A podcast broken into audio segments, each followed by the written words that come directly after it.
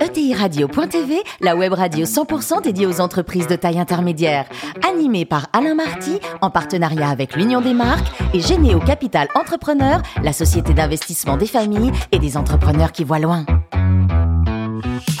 Bonjour à toutes et à tous, bienvenue à bord de ETI Radio.tv. Vous êtes 43 euh, 000 dirigeants d'entreprise abonnés à nos podcasts. On vous remercie d'être toujours plus nombreux à nous écouter chaque semaine. Et bien sûr, vous pouvez réagir sur les réseaux sociaux, notre compte Twitter, ETI Radio-du-bas TV. À mes côtés, pour co-animer cette émission, François Révolier, cofondateur de Généo Capital, entrepreneur. Bonjour. Bonjour. Ainsi que Jean-Luc Chetrit, le directeur général de l'Union des marques. Bonjour. Bonjour Jean-Luc. Bonjour. Aujourd'hui, nous recevons Stéphane Eisenberg, qui est le président de Link by Net. Bonjour Stéphane. Bonjour. Alors racontez-nous, vous avez quitté l'école à 17 ans là, mais tout de suite pour créer une boîte dans les ordinateurs personnels que vous revendiez Coquin, racontez-nous alors. Eh oui, exactement. En fait, j'ai fait, euh, j'ai jamais été un, bon élève. J'ai quitté euh, l'école très jeune. En fait, j'ai fait pendant mon été euh, après le bac, j'ai fait, j'ai fait une prépa Sciences Po. Je me suis complètement vautré. J'avais pas le niveau et mon père m'a dit tu voulais faire Sciences Po, tu feras Sciences Vie. Et donc je me suis lancé tout de suite avec lui dans la revente d'ordinateurs Atari Amiga. Vous aviez 17 ans. Ouais. Et donc bosser avec son papa, qui, était un peu plus âgé, donc par définition, ça s'est passé comment? Papa, à la fois très bien et à la fois euh, c'est une relation euh, euh, très conflictuelle. la relation entre le père et le fils, elle est toujours très très particulière. Donc c'était c'était des moments incroyables d'intensité de vie fabuleux. Alors c'est en 2000, hein, 1er avril, ça s'invente pas, que vous allez créer l'entreprise actuelle. Le métier au départ, c'était quoi? Et le métier aujourd'hui, Stéphane, c'est quoi? Euh, alors le métier au départ, c'était l'hébergement de sites web. Donc on est on est on est né euh, juste après parce que le 1er avril c'était le, le côté un peu facétieux, mais mais l'explosion de la bulle internet c'est février 2000, c'est-à-dire deux mois avant le truc explose et nous on se lance euh, avec Patrick mon frère. Deux mois après, les gens nous disent mais qu'est-ce que vous allez faire dans cette galère? C'était il y a 20 ans et aujourd'hui Link by Net est est une entreprise de très internationale, c'est 1000 collaborateurs et on est un des experts internationaux sur la partie gestion des, infrastructures du cloud, c'est-à-dire dès qu'il faut gérer des, très gros écosystèmes euh, informatiques qui utilisent le cloud. Et aujourd'hui, vous êtes présent sur les quatre continents, Stéphane. Hein? Et on est très présent, effectivement. On est présent en Asie, euh, très nombreuses localisations. On est présent euh, dans l'océan Indien avec l'île Maurice, en Europe à plusieurs endroits et en Amérique du Nord.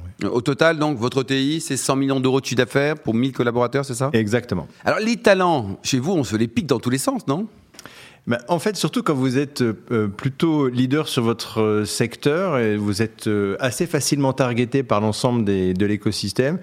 Et puis on est effectivement sur un secteur où la tension était très très forte sur les ressources. Donc effectivement, on passe notre temps à, à les retenir, à essayer de les retenir. Qu'est-ce que vous faites à part leur donner un peu de sous On leur met des menottes, ça marche bien.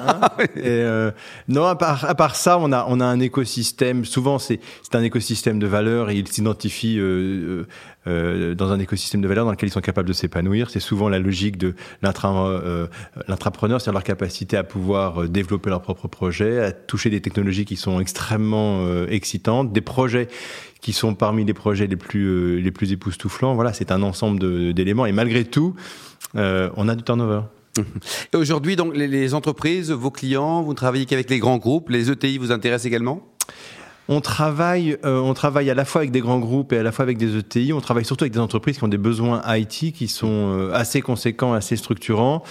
Euh, il est vrai que habituellement les grands groupes ont des besoins qui sont très massifs et à nos clients c'est c'est Engie, c'est Sodexo, c'est Michelin, c'est LVMH, donc c'est des, des, maisons assez assez précises. Et vous traitez en direct avec eux, pas via les intermédiaires ou des partenaires? Non non, on traite en, on traite en direct avec eux. Ouais. François? C'est magnifique, hein. c'est une superbe ETI en 20 ans, euh, on aimerait en voir fleurir euh, plein comme ça. Ça s'est fait par l'international avec des grands comptes. Donc la question c'est quand même, on démarre, on est start-up et on arrive à s'imposer en 20 ans sur, dans le monde entier, sauf l'Australie, si j'ai bien compris. Et pourquoi pas auprès des, auprès des grands groupes. Alors, c'est quoi les clés là pour C'est quoi les clés qu'on donne aux entrepreneurs qui ont une pré-ETI, qui voudraient s'internationaliser, conquérir les grands comptes euh, aussi rapidement? Nous, on a eu énormément de chance parce que le, au moment où l'entreprise naît en 2000, euh, il y a un turnover de clients qui est fabuleux. C'est-à-dire que les, les, les, clients spontanément qui veulent faire héberger leur site internet vont vers des opérateurs télécoms. Et les telcos font des tuyaux formidables, mais ne sont pas capables de faire du service associé euh, à l'hébergement de site web. Et donc, en fait, il y a une espèce de turnover très important. Naturellement. Naturel. Et nous, on a, quand on n'a pas de pétrole, on a des idées. Et nous, on fait copain-copain avec un certain nombre d'agences web qui, elles, se disent j'en peux plus, euh, il sait pas faire, il, faut qu'il enlève ses moufles, il tape avec ses pieds, enfin bref, euh, tout ce qu'on peut imaginer. Et en fait, on récupère un certain nombre de clients très très vite. Et, notre premier client historique s'appelle Sodexo. À l'époque, ça s'écrit encore avec un H. Et Sodexo est aujourd'hui notre client le plus important, euh, 20 ans après. Donc, on est parti à l'international, c'est vrai, très tôt pour régler un problème qui était un, un problème historique de droit du travail français qui s'appelle les astreintes. Mm. Et en fait, euh, euh, on, a, on, y a pris goût assez vite. Et puis, notre métier est un métier en 24-7. Il fallait absolument délivrer du service en 24-7. On est parti très vite à l'international. Alors après, sur les, la question posée qui est de se dire, mais finalement, comment on fait pour se développer? À chaque fois qu'on est arrivé sur, euh, sur des localisations internationales, on a su délivrer le service pour nos clients français qui eux-mêmes nous ont amené leurs réseaux locaux. Et puis on s'est développé euh, localement. Je crois que la meilleure, euh, dans tous les cas, la meilleure, euh, la meilleure recette, c'est toujours la satisfaction du client. Et les Français s'entraident entre eux, à l'image des, Américains ou des Allemands, par exemple? Oui, formidable. bien? Formidable. On, est, on a ouvert l'Asie il y a 4 ans, il y a 200 personnes, 250 personnes aujourd'hui là-bas. Et franchement, les chambres de commerce, enfin, on on a eu un, on a eu un, à la fois un accueil et une entraide euh, fabuleuse. Vraiment le networking à la française fonctionne, vous confirmez Stéphane? Exactement. Et pour la petite histoire, on a signé des grands groupes à l'international qu'on n'avait pas en France. On a signé par exemple Auchan au Vietnam et qui est devenu un grand client euh, pour nous en France. Bon, c'est QFD. François alors, je, voudrais un peu vous entendre comme vous voyagez à, travers le monde sur euh, votre vision, votre sentiment sur la capacité qu'on a en France à faire émerger plus de TI. On sait qu'on en a beaucoup moins que nos voisins. Euh, donc vous qui avez une vision globale, euh, c'est quoi vos conseils, vos recettes et votre, vie, votre, votre jugement sur la capacité de la France à faire émerger davantage de TI? Bah, je, pour être honnête, j'aurais du mal à vous dire pourquoi est-ce que ça marche pas bien euh, euh, ailleurs, en tout cas en France. Euh, je, pour, je, moi, j'ai pas vécu ça. Moi, j'ai vécu euh, une relation avec des très grands groupes qui étaient fabuleux, c'est-à-dire des grands clients qui sont capables de faire confiance à des entreprises de taille hyper modeste. Moi, on a signé Sodexo, on était cinq personnes. Hein. Ouais, ça c'est quand même génial. Hein. Et ils étaient déjà 300 000 personnes à l'époque. Mais l'esprit euh, entrepreneurial de Pierre Bellon aussi, Feu Pierre Bellon aussi, ça, ça joue. Hein. C'est aussi une chaîne d'agilité dans la boîte. Oui, mais on a signé. franchement, c'est très étonnant. La première année, on a signé Michelin, on a signé Sodexo, on a signé Saint-Gobain, et sur des périmètres qui sont des périmètres très modestes, mais, les, grandes entreprises sont capables de faire. Je crois qu'il faut le, principal euh, ennemi, euh, c'est soi-même. On se dit mais non, on peut pas aller, c'est trop grand, on n'ose pas, on a une espèce de, timidité ou de réserve naturelle, et je crois que la, première chose à faire, c'est de se dire d'être certain de ses propres valeurs, euh, de ce qu'on délivre comme produit et comme service, et, d'affirmer sa singularité. Et je pense que voilà, en tout cas c'est comme ça que je l'ai fait. C'est quoi les dix prochaines années alors pour Link by Net Parce que après ces 20 ans fabuleux. Qui a trouvé le euh, nom d'ailleurs Parce que Link by Net, il est sympa le nom. Qui l'a trouvé? Vous le trouvez sympathique Moi, je le trouve imprononçable. Surtout que c'est Link by Net, c'est imprononçable. Euh, euh, en 2000, on était, c'était fallait absolument être très internationaux. Il fallait absolument être avoir anglophone, etc. Vous n'allez pas le changer quand même, Stéphane Non, on l'a pas changé. On a changé. On a changé au mois de septembre le logo, mais on a, on a, on a, décidé de garder le nom parce que ça nous semblait être trop, trop ancré. dans la génétique de la boîte, quoi. Exactement. Question de François, dans 10 ans, qu'est-ce qui se passe? Euh, Dans 10 ans, qu'est-ce qui se passe? C'est une très bonne question. L'accélération du, du, temps et cette dictature de l'urgence fait que euh, nos métiers sont réinventés de façon assez récurrente et assez fréquente. Euh, vous dire ce qu'on fera dans 10 ans, j'en ai, absolument... Vous aurez vendu la boîte, vous serez peinard aux Seychelles, aux Bahamas non, c'est pas trop mon... la plage. Non, la plage, c'est pas trop mon truc, mais mais euh, mais globalement, c'est une c'est une aventure incroyable. Dans tous les cas, une aventure, c'est une aventure. Euh, une, entreprise, c'est une aventure collective. le truc le plus fabuleux, c'est la capacité à, aider l'autre à se réaliser. Je crois que c'est là où on prend le, son plus grand pied.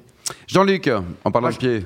Euh, de pied, et, et, on parle de marque aussi, puisque vous avez évoqué Link by Net, le nom de l'entreprise. Qu'est-ce que vous en pensez honnêtement? Il est très ouvert, eh Stéphane. Oui, mais alors c'est génial ou c'est nul comme nom selon vous? Ah bah, euh, ça fait ça fait le succès de l'entreprise depuis euh, sa création, donc ça, ça, dit quelque chose sur le succès. et mais ce qui est intéressant, c'est que vous êtes un de ceux qui avait entrepris une démarche de réflexion sur votre plateforme de marque. Je crois que vous avez travaillé avec Babel euh, depuis novembre sur une nouvelle identité de marque, une nouvelle signature, Always On. Et euh, c'est vrai que c'est une question qui m'intéresse. Euh, on a beaucoup d'entreprises, on en reçoit beaucoup ici, euh, qui n'ont pas forcément cette même attention au rôle d'une plateforme de marque et, son utilité. vous en attendez quoi concrètement de ce travail et, et comment vous voyez son importance par rapport au développement de l'entreprise? J'ai été sceptique et je suis devenu fan en toute honnêteté, ça a transformé tout un tas de choses. Quand on, quand on a une entreprise qui se développe euh, à la vitesse euh, euh, qui est la nôtre, souvent on n'a pas le temps de, de se poser, de s'arrêter. Le rapport au temps est un rapport soumis et pas un rapport conduit, entre guillemets.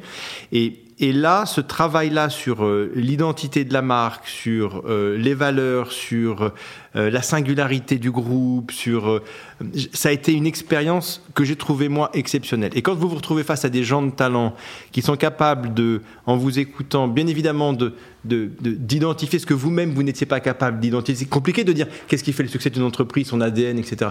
Et je, l'expérience avec euh, euh, Babel a été euh, fabuleuse. En tout cas, pour nous, c'était fabuleux. Ils sont arrivés avec une, un logo, une marque, une singularité. On a redéfini les piliers, la façon de voir le, le groupe. Euh, à la fois pour les, collaborateurs, à la fois euh, euh, pour nos clients. Ça a été une, une, aventure incroyable. on devait célébrer ça de façon magique puisqu'on a fêté nos 20 ans le 1er avril 2020 sur Pompidou puisqu'on est, on est sponsor de Pompidou depuis très longtemps. Et en fait, on l'a pas fait, on l'a fait en Zoom. C'était triste, triste, à mourir. Alors ça va arriver, Stéphane. les 21 ans. Enfin, les, non, peut-être pas, peut-être les 22. Les 22. Jean-Luc Alors maintenant que la plateforme de marque est définie et, et, et compte tenu de vos enjeux aussi sur euh, cette marque employeur qu'il faut construire pour faire venir de nouveaux talents, parce que j'imagine que ça a été dans la réflexion aussi que vous avez menée avec Babel, est-ce que vous n'avez pas envie d'aller plus loin en communication? Parce que vous disiez, je crois, euh, que euh, finalement vos clients venaient à vous pendant longtemps et c'était eux qui vous recommandaient. Désormais, il faut aller les chercher peut-être plus. Et est-ce que la communication peut être un levier de votre croissance pour les années qui viennent? Euh, incontestablement. En fait, on a, on une, croissance entre guillemets subie, je dis subie parce que on n'a pas fait de, communication intensive depuis, euh, euh, quasiment 20 ans. Et c'est vrai que la qualité de service, on en parle tout à l'heure pour l'international, la qualité de service fait que on en parle à, son ami, sa tante, son oncle, sa grand-mère, enfin bref, et on finit par récupérer énormément de, business. Croissance de l'entreprise s'est faite en ce sens. là, ce qu'on a découvert, c'est une facette nouvelle, c'est-à-dire la capacité à rénover son image et, avoir un regard qui est un regard nouveau. Parce que quand vous travaillez pendant 15 ans avec un client, il vous connaît tel qu'il vous a connu quasiment il y a 15 ans. Et c'est très difficile de lui dire, mais attendez, mais en 15 ans, l'entreprise, elle a muté. Euh, euh, on avait, on était 50 personnes, 100 personnes. Aujourd'hui, on est 1000. Euh, les services que nous avions étaient 5. Il y en a 200. Et donc, très souvent, il y a une, cette, cette, euh, cette, occasion de refonte de plateforme de marque, c'est aussi l'occasion de revoir. Exactement. Et de, et de, ça a été un gros levier pour nous en 2020. C'était un gros levier de développement de notre activité. Stéphane, dites-nous, le plus beau métier du monde, c'est quoi? C'est patron d'une ETI en pleine croissance ou alors prof de géopolitique? Euh, alors la géopolitique, c'est une passion euh, et, et, le plus beau métier du monde, euh, pour moi, c'est celui d'entrepreneur. Je, je, vous le disais tout à l'heure, je pense que le, le, le, niveau super de la réalisation de soi, c'est la réalisation de soi à travers l'autre, c'est aider l'autre à, à, à, conduire ses propres rêves. Et je crois qu'il n'y a rien au-dessus de ça. Et quel est votre meilleur et votre pire souvenir de photos animalières alors voilà, ma passion c'est la photo animalière. Euh, euh, je n'ai que des bons souvenirs. Franchement, je n'ai que. Il n'y a pas une photo loupée où il y avait rien? Non, ça n'existe pas une photo loupée. il y a que il y a beaucoup, il y a beaucoup, il y a beaucoup de souvenirs. Non, une grande peur plutôt. Si je remplace le, une grande peur, c'est quand vous faites des photos de de, de, de gorilles au Rwanda et que vous avez un bébé qui vient vous tirer le pantalon et que la mère arrive. Et là, vous vous dites, et là, vous vous dites, je sais pas ce qui va se passer. Bon, pour terminer, vous avez une fondation aussi? Euh, oui, on a une fondation qui s'appelle Link Together. Euh, on a, on a, vous savez, quand on est dans le monde de l'IT, un data center, c'est un peu un, truc particulier. C'est-à-dire que vous, c'est un peu un scandale écologique. Vous mettez un four à fond, vous mettez dans un frigo à fond et vous priez pour que le truc il soit à 18 degrés toute l'année. Et donc, ça fait, ça fait euh, euh 10 ans, 12 ans euh, euh, qu'on a des, des éco-participations auprès de nos clients et on finance énormément de projets qui sont des projets de développement durable. la, c'est la première activité. La deuxième activité, c'est l'accès à la formation euh, IT de, jeunes défavorisés. Merci beaucoup Stéphane. Un site internet, peut-être vous nous rappelez de ce nom, cette marque géniale que Jean-Luc promeut www.linkbynet.com. Merci beaucoup. Merci Stéphane, merci également à vous. Donc François et Jean-Luc, fin de ce numéro de ETI Radio.tv. Retrouvez tous nos podcasts sur notre site et suivez notre actualité sur le compte Twitter et LinkedIn. On se retrouve mardi prochain, 14h précise, pour une nouvelle émission. L'invité de la semaine de TI Radio.tv, une production B2B Radio.tv en partenariat avec l'Union des marques et Généo Capital Entrepreneur, la société d'investissement des familles et des entrepreneurs qui voient loin.